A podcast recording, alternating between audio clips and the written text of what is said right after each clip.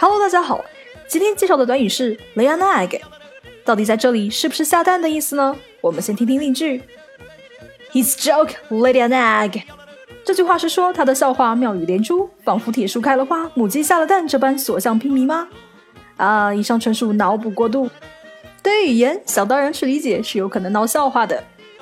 Lay an egg 确实有下蛋的含义，也就是 produce an egg。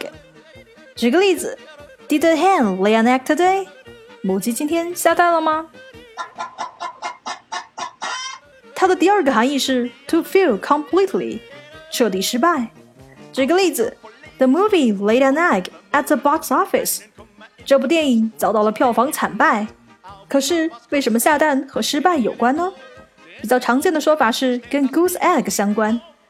话说运动比赛积分板上零分酷似一个蛋，所以有了 goose egg，鹅蛋表示零分。而汉语里也有相应的零蛋的叫法。lay an egg 里，lay 的可能就是一个 goose egg，所以也有了相应的失败的含义。